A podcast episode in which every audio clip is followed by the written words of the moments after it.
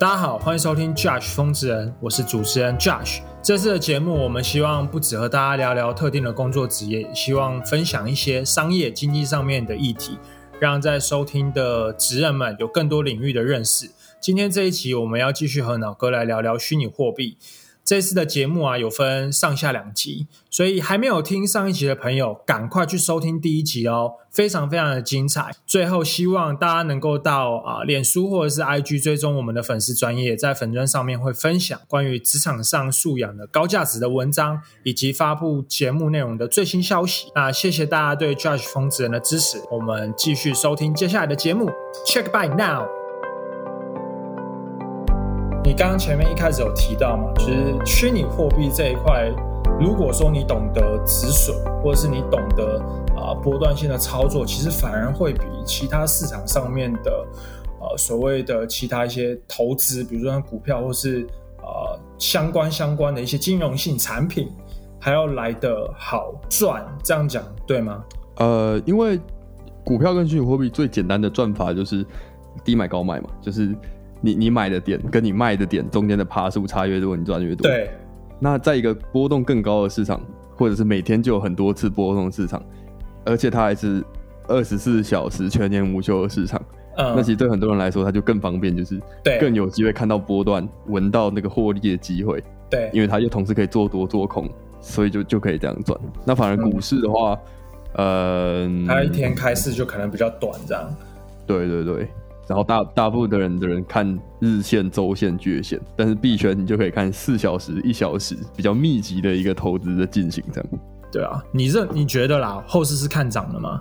哦，看涨啊，绝对。那你觉得可以有办法涨到多？我们不能这样讲，但是呃，会有办法再创新高吗？你自己觉得，或者说呃，它的整体的应该说投资额会不会越大？我觉得长期来说，如果把时间线拉到四年、八年、十年的话，一定会创新高，就不可能不可能不创，几乎是这样的感觉。就只要它只要没有归零，它不可能不创新高，因为华尔街钱就会一直进来啊。但是短期内就不知道。你觉得它要归零吗？啊，我觉得不会，因为这是很多观众或是很多听众会想要知道的答案。你如果觉得它会归零，是你觉得什么东西有可能会发生导致它归零吗？这样问可能会比较合理。因为现在已经有这么多人都在买比特币，然后整个华尔街的趋势也是开始买比特币。全全世界的政府，包括萨尔瓦多，现在比特币他们的法币耶。对对对，别人他的法币，也就是说，今天假设今天我们不要说归零，比特币现在一颗值零点零零一美元好了，你就可以在萨尔瓦多用比特币狂买他们的麦当劳。这个比喻我喜欢。所以，所以他光是这个。光这个点的话，就让他很不可能说要去归零。另一个去想，他可能是归零的原因是，这也是我这阵子有稍微在关注的事情，就是有人说量子电脑会毁灭它。哦，有量子电脑可能十年、二十年之后出现，那这个加密学就形同虚设。嗯，可是这件事情其实不用太太悲观，因为第一个是量子电脑，乐观来看也要八到十年才会出现一个有一定水准的量子电脑，这是乐观来看。再来就是。现在已经有很多人在去为了这件事情去去设计比特币，可能需要有一个新的算法。也就是说，在量子脑出来之前，我们的反量子电脑的区块链很有可能就会出来。嗯，不断的在更新啦。这也许会是一个潜在的威胁，但是我看几率不大，我会这样觉得。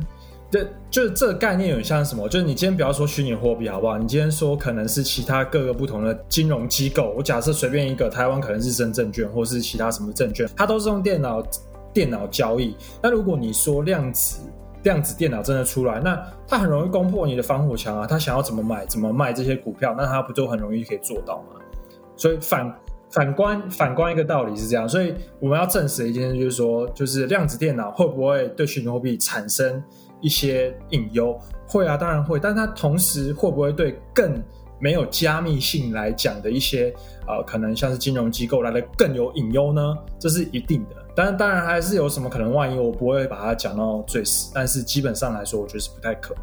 那甚至我也非常认同老哥说的，就是他在未来，因为现在非常非常多的企业都已经在 gain buff 在这里面，甚至已经把。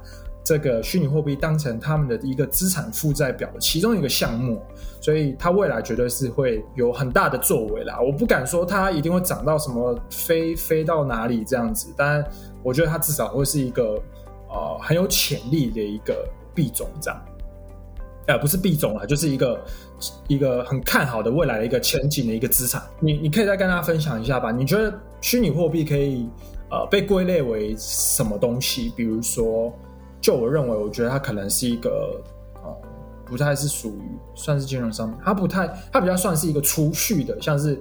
黄金或是呃白银，这些那种储蓄型的这种，对，比特币嘛，Bitcoin coin 就让人家觉得它是钱，它是一个钱币。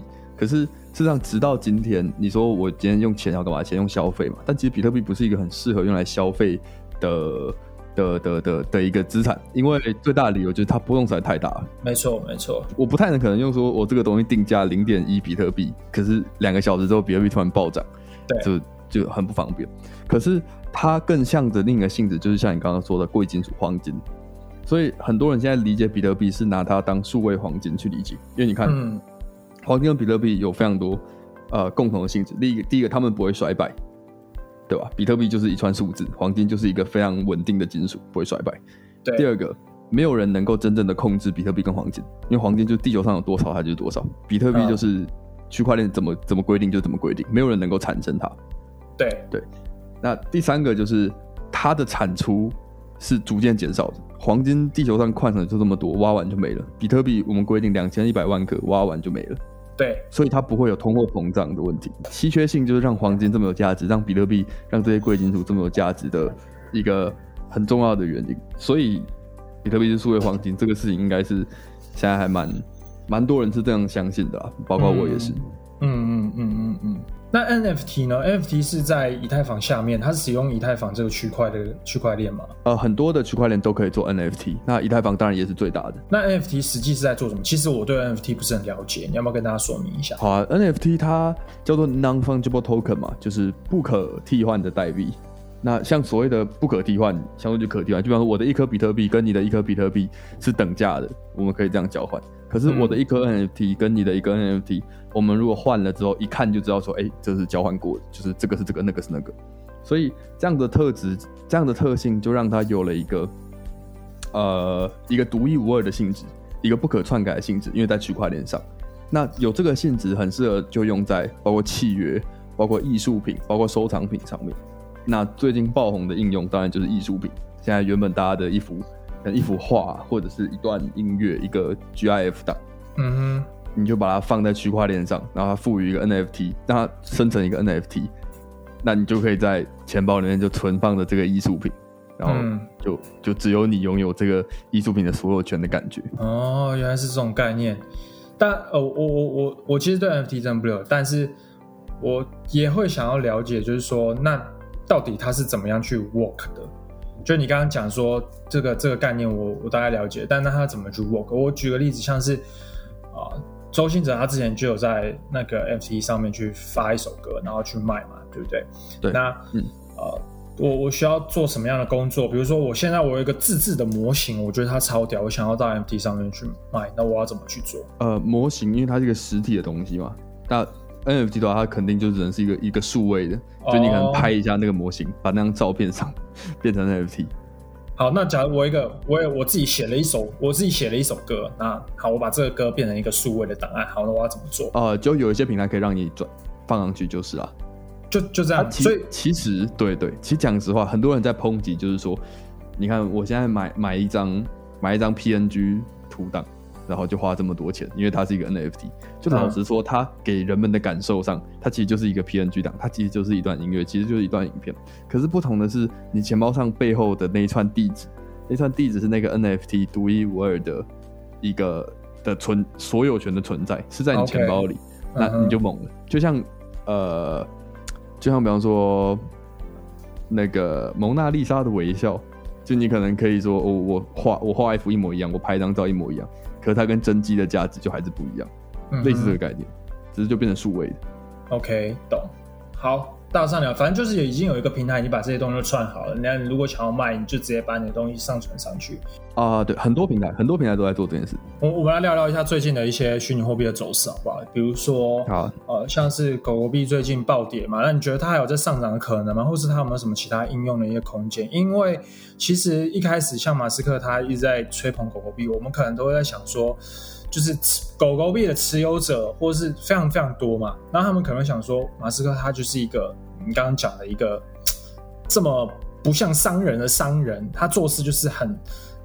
他说到做到，我必须坦白讲，比如说他他很多东西他都是说到做到，就是呃，可能像像做那个 SpaceX 好，然后或者是说他在做 PayPal，或者说他在做那个特斯拉，他都是这样子的状况。那很多人都觉得说他在推狗币，是不是他会背后有什么应用什么之类的？你觉得有吗？或是未来你觉得还会吗？我个人是蛮喜欢狗狗币的啦，因为。我也是一个喜欢迷音的年轻人，然后这个是我们的迷音币嘛。那但我知道有很多币圈资深的大佬，其实他们是很反对狗狗币，因为狗狗币它本身出来就是一个不该是一个这么大的东西，它可以是一个小众大家玩，它但是它现在已经它的市值规模已经可以跟以太币、可以跟 B M B 去抗衡。对于很多资深的大佬来说，这这是在把我们努力耕耘的产业当笑话嘛？就其实很多人真的是这样不爽。那马斯克他就是就 对马斯克就是一个大例外嘛。那你刚才提到说他背后有没有可能真的要跟狗狗币呃开发者们做一些什么事情？好像是有的，就是他逐渐其实，在狗狗币这几天或者说这几个礼拜，真的是已经稳居加密货币市值前十名。嗯，到现在现在以太坊也有跟狗狗币有合作，就狗狗币已经放上以太坊的 DeFi。那马斯克也。跟狗狗币的开发者好像有一些来往，要去改善狗狗币的什么东西。那甚至大家可能最期待就是，他可能真的会把狗狗币发上火星，就是应该就是非常的疯狂。可能有人在想说，就是他之后到火星里面，可能真的用的交易的方式，可能就是狗狗币之类的。对，那就有有有人这样讲，对啊，有人也有人这样讲，对啊。然后最近还有一个一些币圈的一些状况嘛，比如说在七月，就在这个月的时候。啊，那个我们讲 V 神啊，就是以太币的创始创创始者，他们要做一个新的以太币二点零。这个我不晓得你你有 catch catch 到？哦，具体来说不是在七月做以太坊二点零，应该是说七月的是以太坊有一个叫 EIP 一五五九。就是以太坊改进案编号第一千五百五十九号。嗯，对。那这个改进案它最大的特色就是它会让以太坊的供给量变少，就它会烧掉一部分矿工挖到的以太币。根据经济学原理嘛，供给减少，它的价格可能就会走高。所以这是为什么大家非常的期待，然后非常的在讲，因为它跟币价有直接的关系。但但我想问呢，就是这可能比较深深入的问题是说，你觉得它变二点零之后，因为它的概念有点像是以往矿工都需要去挖矿，然后去赚钱，然后我们才有办法去做交易嘛。因为矿工每个矿工都是一个节点，对吧？那因为以太币的状况是，它现在要升级了，它会配给矿工的奖励就会变少，那导致现在网络上很多人在讲说，哎，这些矿工啊，他们就想要反这些以太币二点零升级，想要罢工这样子，所以。其实有一些矿工人，网络上有一些人在讲了，就是说以太币二点零如果升级的话，那这些矿工他们可能就会转挖其他的币种，那这样相对来讲，是不是它的币价就不如先前？你对这有什么看法？你是说以太币的币价吗？对啊，对啊，对啊，或是以太币二点零？因为我记得它好像分叉出一个新的二点，然后你好像是以以太币现有的以太币是七个吧？我记得是七个，你就可以去。哦，应该讲你之前现有的以太币，你是一个可以兑换成新的以太币二点零，然后但是你之后它在放入你的钱包的时候，你如果有一个啊，总共有七个，现在假如说以太币一点零，你有七个好了，那它在升级之后，你有七个，它就会不断的，比如说你每隔几个月，它就会自动在生成你零点几零点几多少的币以太币这样。哦。其其实应该是这样，就是以太坊二点零，你说的应该是如果你去质押的话，对，呃，就是我们现在的一点零，就是现在以太坊是用矿机用那个电力算法去挖那个矿，但是以太坊二点零的，呃，它的共识机制，它维持区块的运作方式是靠你把以太币质押进去，那你如果质押三十二个以太币的话，你就可以成为一个节点，就等于说你就成为一个矿工这样子。你就可以挖，你就可以透过质押以太币去挖以太币，这样。但它不需要矿机吗？它不需要矿机，它不用耗电。所以说那个时候，当马斯克在说比特币太耗能的时候，很多以太坊社群就说：“马斯克，你要不要来看看以太坊？我们现在直接要转变成一个几乎不耗能的一个机制。”这样，哎，这个超屌哎，这个超屌！我现在才知道这件事情，就是它不是需要靠挖矿，而是它是透过质押的方式，然后就让你产生挖矿的概念，这样。对，没错，共识机制的改变了，像。它原本是跟比特币相同的共识机制，现在要改成叫 POS 的共识机制。但事实上，现在已经有蛮多区块链已经用这个了，所以嗯，也不是一个多新的概念。但以太坊是最大的嘛？那你觉得它的币价会比先前的来的高吗？或是你觉得它哦，一定涨超多的，一定超强？真的吗？超级强！以太坊二点零是以太以太坊这几年来最大的一个哦，它都到二点零了，当然是一个超级大的进进步。因为现在很多以太坊的竞争者，主要就是因为以太坊现在的燃料费很贵，就我今天想要在以太坊上做一笔交易，我要付矿工所谓的矿工费。那以后呢，这个就可能就会变得非常的少。之之所以现在很多其他的区块链可以发展起来，就是因为他们就是用一个矿工费非常少的，他们可能就是 POS 啊，他们可能就已经不需要矿工了，所以他们做到这件事情就可以跟以太坊竞争。但一旦以太坊也采用了这样的模型，以太坊又是龙头老大，嗯哼，所以它很有可能。对，就会变得非常强的一条区块链。好，反正 anyway，就是你现在建议我们赶快购入那个以太币就对了。呃，没有这样讲，没有这样讲，都是非非投资建议啊，就是前景看好，前景看好。哎，还最近还有一还有一件事情，就是大陆跟其他国家都在打压虚拟货币，然后导致你最近经历了一波腰斩。那你对你对未来这些有没有什么看法？还是很多很多人都在讲啊，就是。每隔一阵子虚就是虚拟币涨太高的时候，国家政府所谓的国家机器啊，就会开始介入到这个里面，然后开始去打压，压低价格以后，然后啊，就是很多的可能呃投资者啦、有钱人或者是高官，他们可能就趁低买入，然后到时候呢，他说哦好，那我放宽这样子，然后他就就在涨高。你你觉得这个阴谋，你对你的想法是什么？我不晓得，有可能就是。有有一个蛮有趣的故事，就是在中国要打压、在打击国内虚拟货币的那个时候，就是中国有一家交最大的交易所叫火币，那火币在中国是上市公司。那那个时候打击火币的时候，火币就要逃嘛，然后币价在跌，可能那个时候火币的股票的买超都是中国的银行。就是中国的银行在这个时间疯狂的收购火币这家公司的股，超诡异，让人觉得 对，不知道不知道背后是什么东西在运作。然后你刚才提到各国政府开始在打击比特币，其实不尽然，主要在打击比特币就是中国，中国就是又限这个又限那个。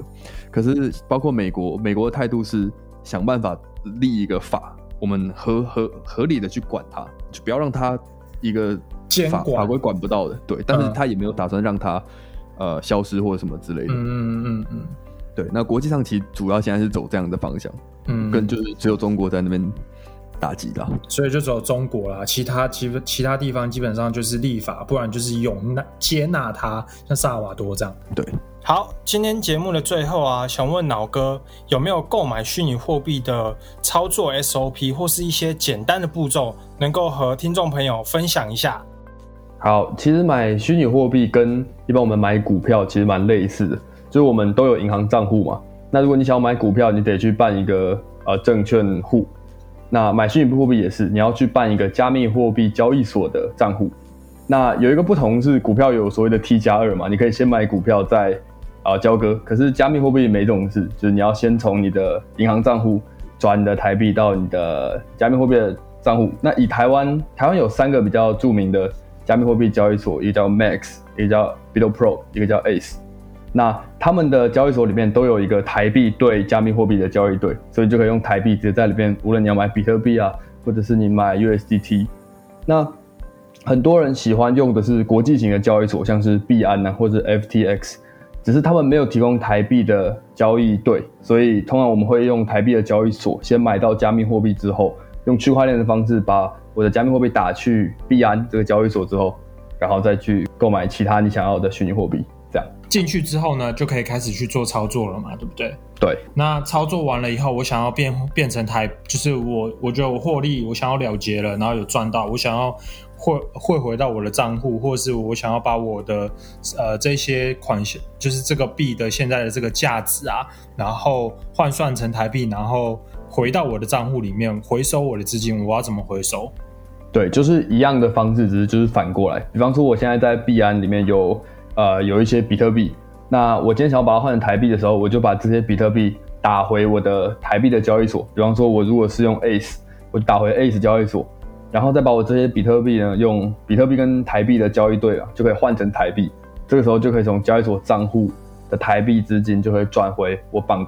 我有绑定的银行账户，台币就可以打回来。OK，转的时候过程当中，比如说从币安，然后转到啊，比如说像台湾的 Max 交易所，那中间过程有什么需要特别注意的吗？有一个可能新手会犯的错的点，就是通常我们转交加密货币的时候，通常喜欢转 USDT，它是一个美元的稳定币了。那 USDT 它转的过程可以，其实可以选不同种区块链，因为这种加密货币有在不同的区块链上发行。那大部分交易所都有支援不同的链，所以如果你今天从币安转回来，你选择 TRC 二十，这个是大家最推荐，因为它最便宜。你在台币的交易所也要记得选择的是 TRC 二十的啊那个地址，才能够接收。如果你在在台币的交易所选择了别的，比方说 ERC 二十，或者是比方说呃。别的地址的话，那即使它都是 USDT，它还是会转不过来，就会失败。这个概念就是你把 A 送到 B，一定要有共同的一个管道啦，不能用错误的管道这样。对，好，那再来啊，想要问脑哥说，关于虚拟货币购买的一些注意事项，有没有什么一些可以给我们一些教学？好，我今天像刚刚脑哥讲的，我已经按照你的啊 SOP，然后。可能买币了，然后也汇到了呃交易所里面，然后开始要操作啊买卖。那有没有什么建议？建议第一个是先做足研究，先可以看一下我的频道里面，先对整个加密货币市场 有有一定的了解。这个哎，这个其实不是开玩笑，就是币圈有一句话还蛮流行，叫做 DYOR，它的全称是 Do Your Own Research。就是说，无论怎么样，因为太多繁杂的声音，就是你如果在社群，你一定可以看到很多人在炒一些很小，就可能我也都没有听过一大堆币。那如果你一进社群发现，哎，大家好像在讲这个币，你就去买，其实呃风险很高，所以你一定要做你自己的研究。无论是谁跟你说什么东西，都要再去做一个研究才是安心。那除此之外呢，有一些一般性的原则在币圈显得更加重要。第一个是你绝对不要随便 all in，就是你不要一进来说，哦，我今天准备投资一万块。那我只要一万块就买下去。那如果发现，呃，一天之后别人跌了十趴，你可能会心脏可能负荷不过来。所以一定是一开始加入，一定是分批买，逐渐的买，然后主要买规市值大一点的币。就人家都说不要买市值十名以外的币是有道理的，因为小币对于新手来说风险显得更高。你可能一不小心买到一个其实可能没什么发展性的币，只是大家把它炒上来就被你看到。但它可能未来是没有发展性，相对来说市值比较大的，尤其是比特币跟以太币这两种，就是啊非常稳的币。以新手来说，会推荐先去进这些币吧。然后就是，如果你是做短线的交易，一定要设好停损点，就人家说要适度的止盈，然后严格的止损。就是说，嗯，很多时候你看你这个，尤其做合约啦，就是如果你今天是有开杠杆的话。你不要想说哦，我现在好像赔了很多，我希望等它涨回来一点，哦，少赔一点之后再平仓。呃，不要。如果你有一个停损点的话，就要严格的执行，因为留得青山在，才不怕没柴烧。所以设停损点很重要嘛，止利止损这样，然后再波段性的购买。对，分批购买，不要随便 all in。啊，还有一个是啊，因为币圈很多币它的涨跟跌啊，其实没一个底，就是有些人觉得说。哦，这个某某某币啊，它已经一天之内已经涨两百趴了，差不多要跌了，然后就进行做空，然后结果它隔天再涨三百趴，所以 就是就是我们说不要不要随便猜底，也不要随便猜顶，啊，这个是很夸张的哦。但是反过来说，也有人说不要随便追高，就有人说哦，它已经涨了八十趴，我觉得它会继续冲，那你一买它就跌，所以 就是这个事情很很邪很邪啊，那叫什么？很妖啊。加密货币是很妖的一个投资的标的，就最好是不要去随便追高，但也不要随便去猜底，就是去买那些你比较有研究，啊，大概知道发生什么事的东西。回到你原先一开始说的那个币圈流行的那个话叫什么？D Y O R。OK，就是你自己要做功课啦。没错。好，这一集非常 exciting 哎，很难很难得可以跟专业，就是像脑哥这样子的币圈的专业人士聊这么多东西，这样很感谢脑哥今天来到我们的节目当中。OK，然后呃，如果你们对于虚拟货币有兴趣的话呢，或是想要了解更多关于虚拟货币的资讯，我们也可以到脑哥他的频道。脑哥，你再来跟大家分享一下你的 channel。耶，我叫做脑哥就快练 YouTube 频道。OK，那这是我们今天这一集。那那如果大家喜欢呢，也可以分享一点啊你们的想法给我们，然后或是到 Podcast 底下给我们留言。谢谢大家今天的收听，我是 Josh 风之人的主持人 Josh。我们下次见，拜拜，拜拜。